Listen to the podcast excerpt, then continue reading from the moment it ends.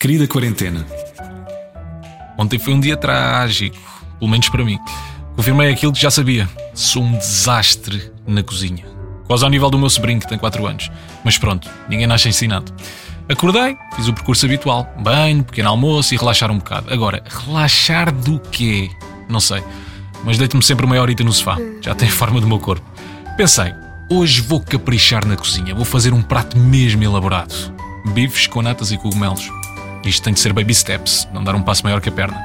Pus um vídeo no YouTube com aquelas músicas clássicas do 24 Kitchen e comecei. Tinha tudo para correr bem. Bifes temperados do dia anterior, cogumelos frescos, tudo. Primeiro acontecimento. Os bifes encolheram demasiado. Passaram de lençóis a naprons. Tranquilo, o molho ia safar isto. As natas tinham passado do prazo. Quando provei o molho sabia a sonazol. Ok. Aproveito os bifes e o esparguete vai safar isto. Note, cozeu demais, ficou todo frouxo. Acabámos a refeição a mandar vir hambúrgueres. Não havia como fazer uma figura.